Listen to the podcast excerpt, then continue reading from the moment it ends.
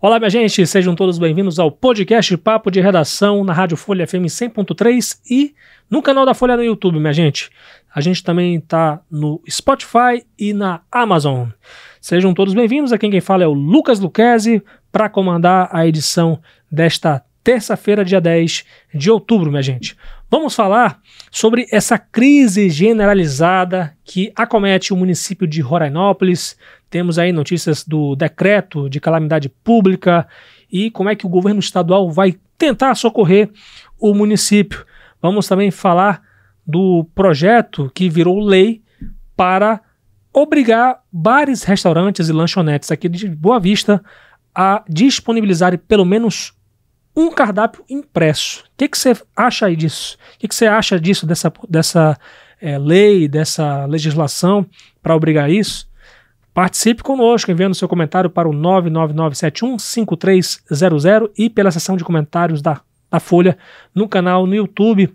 Tem também uma entrevista com o meteorologista Ramon Alves, que vai falar sobre essa seca que parece que vai causar a inexistência da raça humana Tá difícil, hein, gente? Tá difícil. O mundo tá cada dia mais quente. O estado de Roraima aqui, onde cada um tem um sol para um sol para si, parece que cada um tá ficando com mais um sol para segurar. Tá difícil, hein?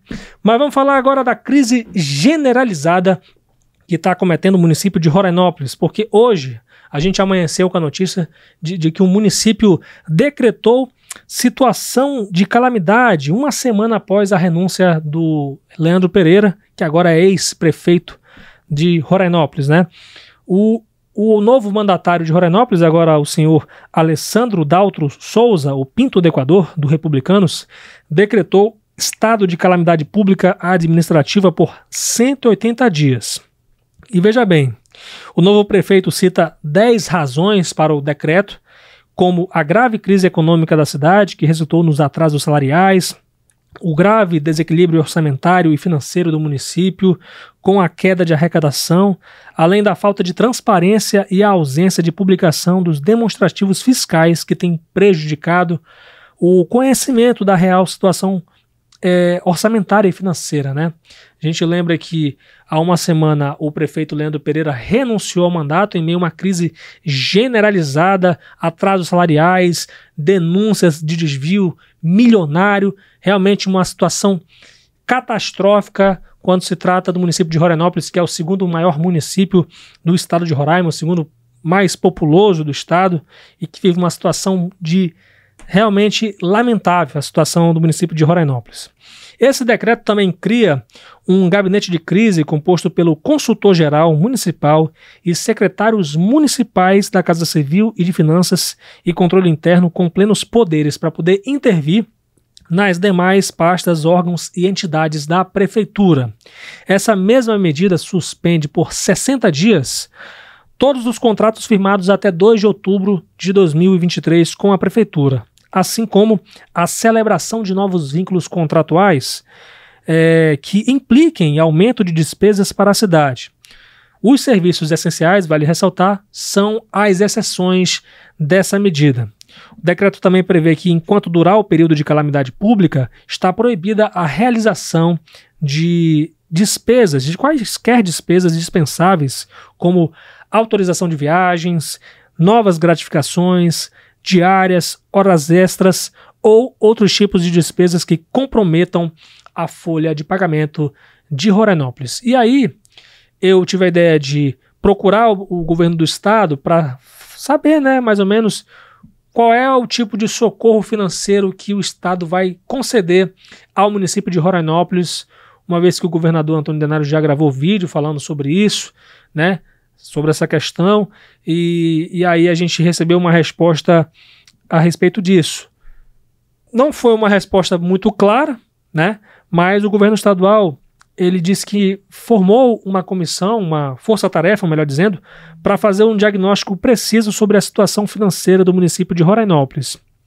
E segundo a Secretaria Estadual de Comunicação Social, a força-tarefa é composta pelas secretarias da Fazenda, do Planejamento e Orçamento, e de licitação e contratação. O Poder Executivo Estadual ainda esclareceu que de 2020 até setembro de 2023 realizou repasses constitucionais que, de cerca de 50 milhões de reais relacionados à, arrecadação de tributos estaduais como ICMS e IPVA. Só de janeiro a setembro de 2023 foram quase 12 milhões de reais. E além disso, desde 2020, o Estado realizou um repasse anual de 600 mil reais inerente ao convênio para manutenção e limpeza urbana em Rorainópolis. Claro, a gente vai seguir acompanhando os desdobramentos dessa crise em Rorainópolis que está afetando muitos serviços públicos no município e, claro, a população ela quer uma resposta o mais rápido possível para que a situação possa se normalizar. E aqui em Boa Vista, o presidente da Câmara Municipal de Boa Vista, o vereador Genilson Costa, do Solidariedade, promulgou a lei que obriga, olha só, estabelecimentos como bares, lanchonetes e restaurantes a disponibilizarem pelo menos um cardápio impresso por mesa de até quatro lugares. Vale ressaltar que essa medida ela se aplica apenas para locais que ofereçam no mínimo 40 lugares. Essa imposição não alcança estabelecimentos que atuem exclusivamente com o sistema de self-service ou de delivery. E as regras já começaram a valer hoje. Hoje mesmo, gente, com a publicação no Diário Oficial do município. Como o prefeito Arthur Henrique não se pronunciou dentro do prazo legal previsto de 15 dias, e aí, regimentalmente, o presidente da Câmara pode se manifestar e o Genilson Costa acabou promulgando a lei que obriga os bares e restaurantes a disponibilizarem pelo menos um cardápio impresso. E aí eu te explico mais ou menos o contexto da proposição dessa lei. O vereador Bruno Pérez, ele apresentou esse projeto e mencionou o advento de cardápios digitais iniciado na pandemia da Covid-19, né? Até por conta de segurança sanitária, né? Você, você sabe que o cardápio passa de mão em mão. Então, se uma pessoa contaminada ela acaba jogando a doença no cardápio, você está jogando a, a doença para muita gente. Então, os, os restaurantes, eles tiveram essa ideia de poder colocar um QR Code, né, na mesa, e aí o celular, ele é apontado para esse código QR, né, não é um, é um código que tem uma ideia de código de barras, né, só que não é barras, né, é o código QR com, com várias, várias coisinhas, vários quadradinhos. E aí, quando você acessa, você tem acesso, né, evidentemente, a toda a lista de produtos. Só que é, o seguinte: é, o vereador Bruno Pérez ele teve essa ideia porque muitos estabelecimentos estavam simplesmente deixando apenas é, o cardápio do código QR, né? E muita gente não tem essa, é, esse conhecimento tecnológico. E preferiam né, é, o cardápio físico e muitas das vezes esses, esses estabelecimentos não tinham um, um, cardápio sequer. Então foi nesse contexto que o vereador é, fez essa lei, que foi promulgada hoje, e aí eu, eu, procurei, evidentemente, o presidente da Associação Brasileira de Bares e Restaurantes em Roraima, a Brasel, o senhor Bruno Dantas. Ele elogiou a intenção da lei, embora defendesse uma discussão maior com a categoria e ele alertou sobre custos extras para poder executar essa medida. Bem, é uma lei importante, né? Eu confesso para vocês que eu mesmo tenho dificuldade, né? É, porque, olha, gente, até para ler livro, até para ler livro eu prefiro o impresso, né? Então, assim, é, é, é uma lei que, apesar de simples, né? Mas que facilita a nossa vida, evita muito estresse, né? Para as pessoas assim como eu, né? Então, essa é a informação de política que eu tenho para você hoje, além do caso de Roranópolis. Bem, minha gente, vocês lembram quando é que foi a última vez que choveu aqui em Boa Vista? Eu lembro, né? Porque foi sexta-feira passada, mas de sexta-feira para trás, quanto tempo? 24 dias, gente. Não chovia desde sexta-feira, na verdade, se você considerar sexta-feira para trás, desde dia 20, aliás, desde dia, dia 12 de setembro, né, não chovia aqui na capital de Roraima. Foram 10 milímetros que chuveiro na sexta-feira passada. E aí eu peguei aqui o, o, o último boletim hidrometeorológico da FEMAR, que é a Fundação Estadual do Meio Ambiente e Recursos Hídricos, que a previsão para esse trimestre é, de setembro a novembro em Roraima é de chuvas abaixo da média e temperaturas acima da média. E aí, para isso, eu chamei aqui o companheiro meteorologista Ramon Alves, da FEMAR. Seja muito bem-vindo aqui ao nosso papo de redação, Ramon. E eu já te pergunto, qual é a explicação para tanto calor né, nessa época do ano? Evidentemente que é, é, é comum, né? Mas a sensação que a gente tem é que o calor está cada dia pior, né? Isso, rapaz, é, é, o aquecimento dos oceanos, não só a questão do El Ninho, né? Que o El Ninho é o aquecimento das águas lá do Oceano Pacífico, mas também nós estamos com oceanos bastante outros oceanos bastante aquecidos, que é o Atlântico Norte, né, que também influencia aqui uh, o regime de chuvas aqui em nossa região. Então temos aí o El Ninho, um El Ninho já forte, caracterizado como forte, né? é, e temos também o aquecimento do Oceano Atlântico, né? o Oceano Tropical. No caso, ele está bem ao norte, esse aquecimento fica bem ao norte né, do, do, do Oceano Atlântico e ele inibe as chuvas aqui em nossa região. Ele é, causa um desvio da zona de convergência intertropical ou um bloqueio. Então, temos aí é, vários fatores. Uma, é uma, digamos assim, que é uma combinação explosiva, porque para a gente aqui diminui as chuvas é, drasticamente. E justamente no início do nosso período seco. Pois é. Porque o nosso período seco, por si só, já temos aí precipitações abaixo de 100 milímetros. E tem meses que as precipitações são abaixo de 50 milímetros. E isso em condições normais. Né? Sem nem El Ninho, nem Laninha, em condições de neutralidade. Mas agora nós temos, além do El Ninho, né, que já diminui as chuvas. Temos essa questão também do Oceano é, Atlântico também aquecido. Então são dois fenômenos grandes né, que influenciam no regime de chuvas, trazendo é, previsões sempre de chuvas abaixo da normal climatológica e temperaturas acima da normal. Pois é, rapaz. É, você falou aí de fenômenos climáticos, né, como o, o El Ninho, que é o aquecimento, né? O Laninha é o, o Isso, contrário, que é, é o resfriamento é, das, das, águas do oceano, né? Inclusive o Laninha foi o que é, é trouxe, Provo... isso, trouxe bastante chuva pra gente nos três anos, né? Se, últimos três anos, não é isso? Que foi uma. É, foi um evento raro, três Sim. anos seguidos de um mesmo fenômeno.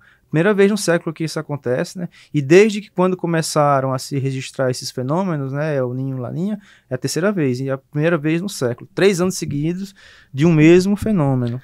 Porventura, os meteorologistas, os estudiosos, eles conseguem monitorar, é, é, tem uma dimensão de, do que, que vai acontecer nos, nos anos seguintes, né? Como é que funciona isso? Isso, a gente tem é, bastante informação, né? O IPCC é, porque nós temos aí, estamos diante de, de eventos climáticos extremos, é, as mudanças climáticas estão aí, todos nós estamos percebendo, não só aqui em Roraima, mas em, em todo o mundo. Sim. E existe sim é uma previsão para daqui a 10, 20, 30, 50 anos, né, de aumento de, de temperatura é, global, né. É, então as mudanças climáticas estão aí e aqui em especial Roraima, Roraima é, um, é uma região de, de clima de transição. Nós temos regiões de savana, regiões, regiões climáticas de floresta. Então, nesse tipo né, de região, as, os eventos climáticos extremos são mais drásticos, né? Uhum. são mais intensos. Então, ainda, temos ainda esse, esse agravante devido a essa, essa diversidade né, de clima. Pois é, com tanta frequência que está acontecendo, é, você confirmaria é, o que se estuda, o que se conclui a respeito de mudanças climáticas, a respeito do aquecimento global, de que tem uma, como eu posso dizer, é, é, é uma ação direta do ser humano né, contra a natureza. O que, que, se, que, que você tem a, a explicar mais ou menos o que está acontecendo, por que tanto calor, por que tanta chuva no sul do Brasil? O que está acontecendo? Isso, as mudanças climáticas é um fato, né? Elas, elas, estão acontecendo é, e a grande discussão, né? A grande discussão é se é, o ser humano influencia, né? Então tem uma linha de pensamento, né? A maior parte, a maior linha de pensamento, é, os maiores cientistas, eles afirmam que é, por por causa de ação humana, e tem outra linha né, de alguns cientistas que, que é, divergem, né? Mas o fato é que nós temos aí, estamos diante de, das mudanças né, do clima, realmente está mudando, e os eventos climáticos é, é, extremos estão cada vez mais frequentes. A gente é, pode ver em diversas pesquisas, né? Até pesquisas antropológicas, que tem uma pesquisa também da universidade aqui que da Universidade Federal aqui de Roraima, que fez com a comunidade Serra da Lua, um antropólogo, doutor, rapaz, eu esqueci o nome dele. Vamos ficar devendo, se você é, lembrar até o final, até o final da apresentação, você... É, e ele fez essa pesquisa com, é, empírica com os, com os indígenas e, uhum. e, e, e, a comunidade é, confirmou né, que os eventos extremos estão cada vez mais frequentes, né, uma uma série histórica, uma série foi feita com uma série histórica de 20 anos, né, observações de 20 anos, e realmente os eventos climáticos estão bem mais é, frequentes. Então você confirma é, a, a, a, a opinião, a ação empírica, né, a observação com os dados né, científicos. Então você vê que tudo se encaixa e realmente a gente a gente está passando por isso agora, né? A gente está passando, sim, estamos enfrentando né, o início de um evento climático extremo, né? Que tende a se agravar nos próximos meses, porque existe uma previsão do El, que o El Ninho vai se intensificar, vai atingir seu pico máximo, né? É, em dezembro. Aí depois a tendência é que ele diminua um pouco, né? Então vai ficar pior. A tendência é que o El Ninho ele aumente, nas né? temperaturas do Oceano Pacífico ele, ele aumenta. Aí tem, é, temos também a questão do Oceano Atlântico. Então, é, o que, é que a gente vai fazer? Tem que monitorar e buscar ações para mitigar essa, essa situação. Por quê? O que acontece? As consequências, os impactos. Vamos ter impactos né, em queimadas, focos de queima, aumento de queimadas, né? E a questão da água, né? A disponibilidade hídrica. A, a, existe um, um estudo também do mapa biomas que a tendência de superfície d'água é de decréscimo. E é o que a gente está vendo hoje. O, hoje o nível do rio, de, aqui de Boa Vista, está em um metro. E 3 centímetros, um né, metro né, e 3, exatamente. Está bem baixo mesmo. A média do mês de outubro é 2,14, salvo engano. Não sei se. Está bem é, abaixo da é média. Acima né? de 2, é. Está bem abaixo. Não atingiu a mínima, a mínima. A mínima foi atingida em 2016 com menos 0,59. Nossa. E, e foi em fevereiro de 2016, né? Mas temos vários meses ainda. Pois é, rapaz. Em, a gente está em outubro, então você falou aí de fevereiro, né? Quando atingiu a mínima da mínima em 2016. É, em 2016 nós pois tivemos é. essa mínima aí, né? De acho que 0,59 centímetros. Mas pelo menos metade de um metro ali. É. é. Pois é, e é preocupante, né? Você vê é ali. Você vê o Rio Branco ali com vários bancos de areia já. Eu realmente, particularmente, realmente não lembro é, a última vez, né? Você tem esses dados aí que você falou em, de, de fevereiro de 2016 e ainda estamos no início do período seco. E, e, estamos em outubro, sendo que até dezembro né, vai se intensificar. Isso. Cara, será que o rio vai secar? É. Rapaz, é, é, o que acontece aqui é, o, é isso que você falou, né? Nós estamos. Porque se a gente tivesse com essa situação do Oceano Atlântico, El Ninho, em período chuvoso, a gente teria um período chuvoso fraco, uhum. né? Ah, mas não teria tantos problemas, por exemplo, em relação a queimadas, mas porque estaria dentro do período chuvoso. Mas a gente vai começar, estamos começando esse período seco com tudo isso, né? Pois com é. toda essa situação. O que é que então, o que é que nós temos? Nós temos o período seco, que já é, né? Já é grave, né? Assim, sim, sim em condições normais. E temos aí o El Ninho e o, e o grande vilão, o grande vilão, o Oceano Atlântico aquecido. Complicado, cara. É. Agora, é, a gente quer tentar é, dar notícia boa. Será que nesse, apesar dessa, dessa intensificação né, da temperatura nessa região aqui, em virtude do, do El Ninho, porventura ainda tem esperança de que se chova, mesmo que abaixo do esperado, né, para nesses próximos dias? Tem, Qual é a notícia boa que a gente tem? tem sim, nós temos aí a, a, previsão de chuvas até o dia 24, né? Principalmente no setor é, sudoeste do estado. O sudoeste do estado tem uma chuva para ocorrer, né? Até o dia 24 de, de, de outubro.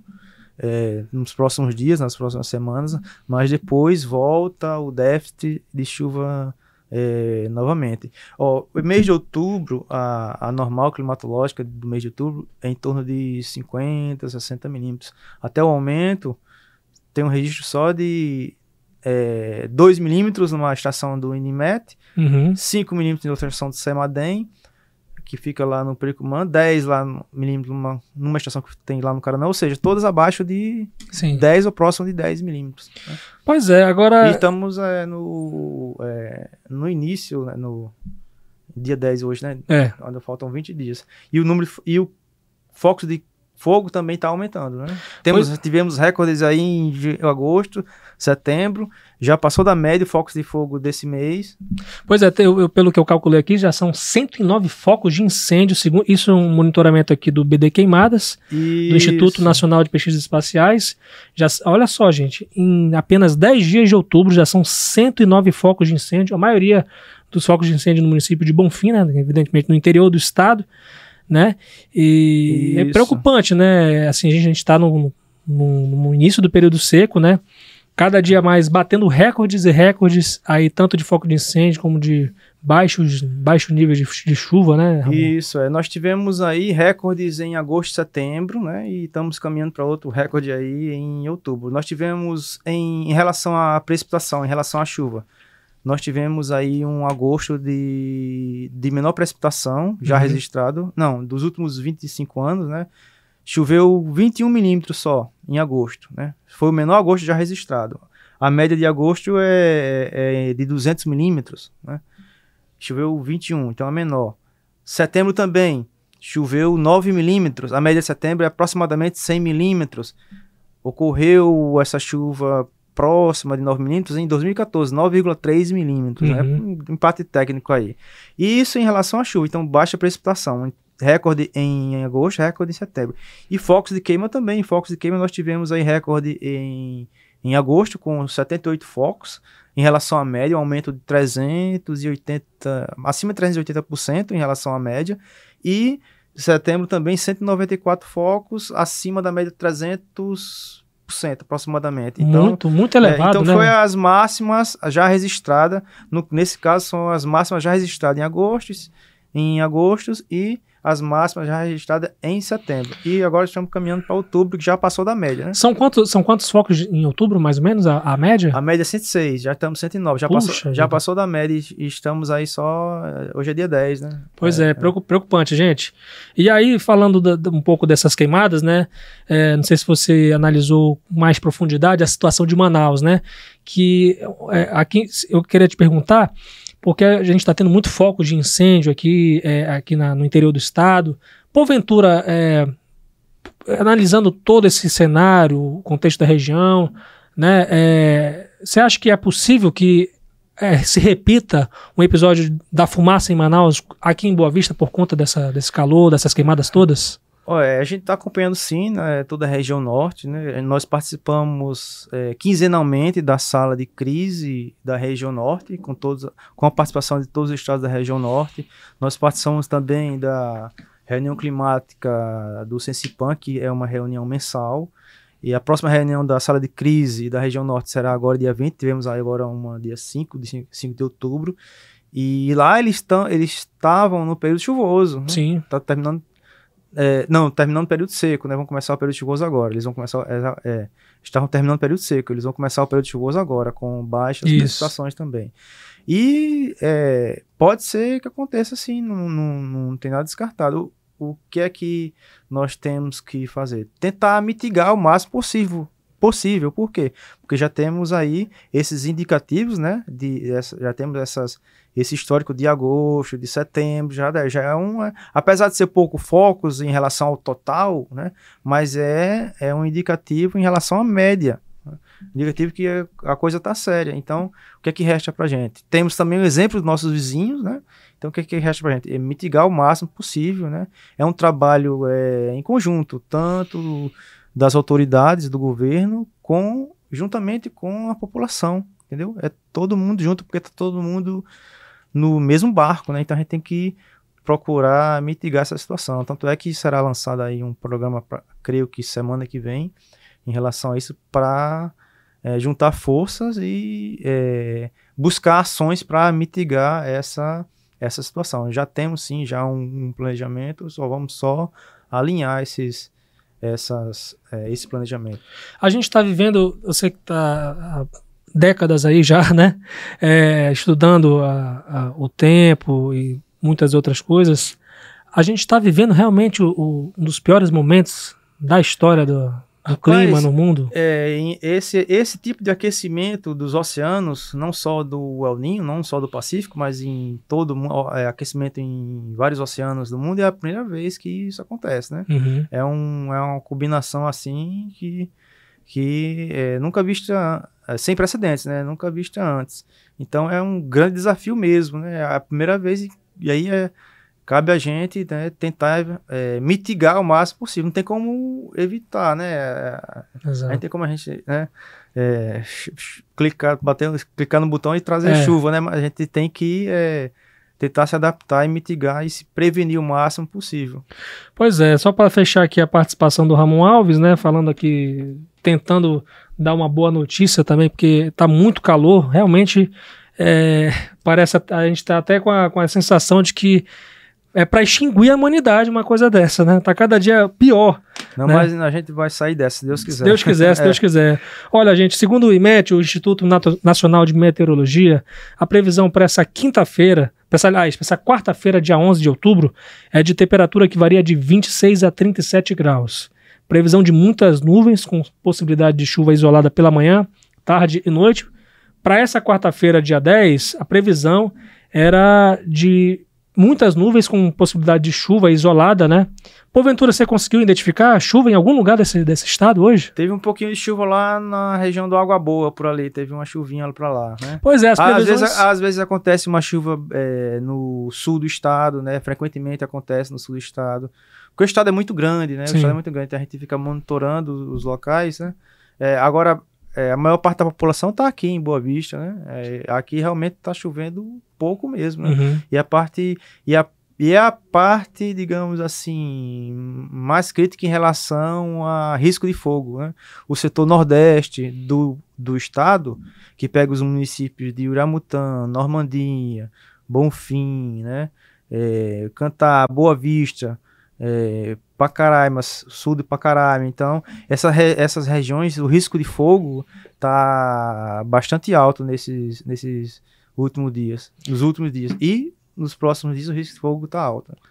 Tá certo, Ramon Alves, meteorologista da Fundação Estadual do Meio Ambiente e Recursos Hídricos, a FEMAR.